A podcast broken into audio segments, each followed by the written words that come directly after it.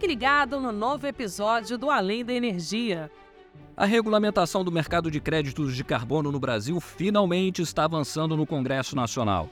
A proposta em discussão no Legislativo recebeu a contribuição e o apoio do governo federal, como explica a secretária nacional de Mudança Climática do Ministério do Meio Ambiente, Ana Toni.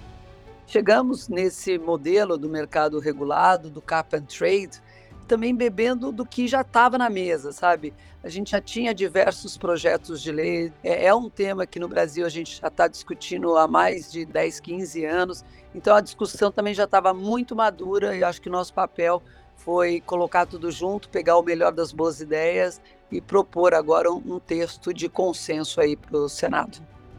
O mercado regulado de carbono é um passo importantíssimo para que o país ajude a frear o aquecimento global, destaca Flávia Teixeira, gerente de responsabilidade social corporativa e transição energética da Engie Brasil o debate já está muito maduro, sobretudo com relação a, ao conceito de integridade climática, para a gente poder posicionar o mercado de carbono, o sistema de comércio de emissões, dentro desse lugarzinho dele, né, que vai ser complementado por outras políticas, outras ferramentas de incentivo, de desincentivo, como de controle, em prol é, do atingimento das metas climáticas.